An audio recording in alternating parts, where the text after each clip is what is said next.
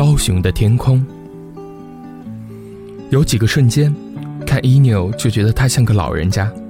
他身材清瘦，腰杆笔直，做事一板一眼，大概脑袋有一点不好使。他的举止当中总表现出一份谨慎，比如拿着凭证去柜台换车票，倾斜着上半身，努力去听售票员对他说了什么。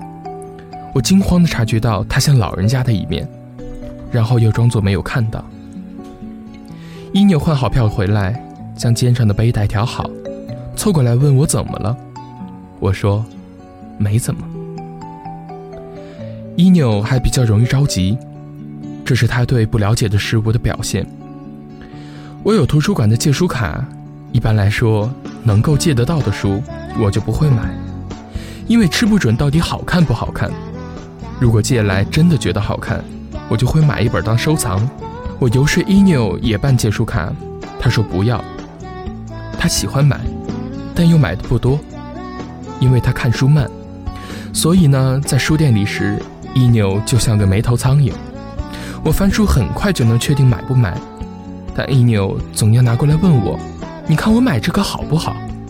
我说不好，内容不好看，或者选题虽然不错，但你买回去一定不会看的。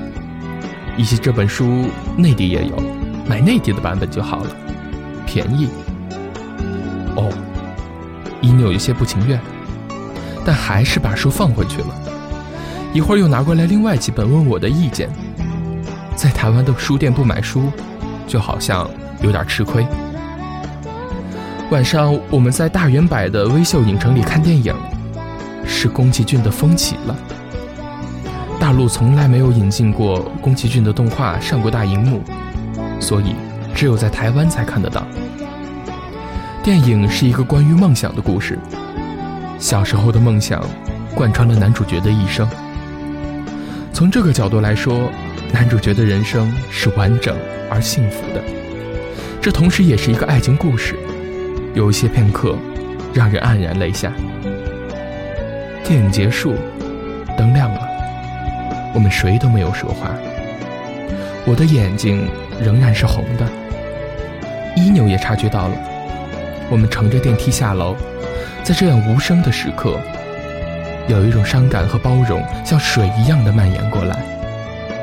我的脸颊上是热热的，好像一边感怀，一边庆幸。和电影中的人物相比，我们现在到底是幸福的。在高雄的第二天，骑车去了不二艺术特区，那边有很多展览，看了机器猫展，还有失恋博物馆。一扭说失恋博物馆肯定是不好看的，但我偏要看。即使想也知道会展出一些什么内容，但就想探一探究竟。结果还是有点失望。像一些生活中的东西当道具，配一段文案，于是我职业病发作，觉得文案写的矫情，没有生活感，要退回去重新写过。一牛说：“我就知道不好看，整个场馆负能量太重，太压抑。”就是一定要你哭的气氛，在这样的暗示下哭得出来，那才叫别扭呢。我和一牛很快就出来了，坐在不二艺术特区的草坪上休息。我觉得每次和伊纽出去，绕上一圈，话题就是我渴了，我饿了，我想尿尿。伊纽说：“去呗。”我记得我们第一次见面就伴随着这样的节奏了。吃完饭，路过商场，就说想上洗手间。于是伊纽帮我提着包，站在洗手间外面等我。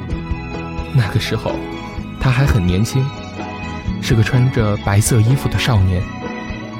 下午去光荣码头看大黄鸭，码头旁边有夜市，从中午就开始了。这点倒好，在台湾走到哪里都有吃有喝。看大黄鸭的人很多，看了半天大黄鸭，人群都没有移动过，好像被吸引了一样。在这个过程中，天色慢慢暗了下来，发现太阳已经掉到了天际的尽头，耀眼的光芒已经不在了，变成一只咸蛋黄似的。游人们盯着大黄鸭，我和伊纽朝着相反的方向盯着夕阳。我说：“太阳落得好快啊。”伊纽说：“就这么一直盯着它，就会时时刻刻的发现它在变化。太阳不停的下落，下落，终于只剩下半颗了。又仓皇的，它跳到地平线以外去了。”伊纽马上掏出手机，打开看星空的软件，说：“我们继续来找太阳的位置吧。”所以，大黄鸭的魅力就是，天黑了，人群都不愿意走，包括我。坐在码头边的斜坡上，继续看着大黄鸭，它在微风的吹拂下，缓缓地移动着身体。将他的视线温柔而平均地分配给每一个向往他的旅人。大黄鸭的视线从左边慢慢地移到右边，又从右边移到左边。我问 A 牛：“这像不像宇宙超级生化武器呀？”只要注视着大黄鸭，人就被吸走了灵魂。伊牛说：“设计大黄鸭的人真厉害。”出于对大黄鸭的钦佩，我们掏出笔记本，将它画了下来。光荣码头虽然已换上了夜晚的景色，但夏夜的风依旧让人感到温存。游人还是从四面八方而来，而且这水泥的地面此刻也是热烘烘的，它吸收了一天太阳的温度，变成了暖暖的地炉，似乎也在挽留着我们的脚步。伊纽要帮我拍照，看他僵硬的操作着相机，我又急。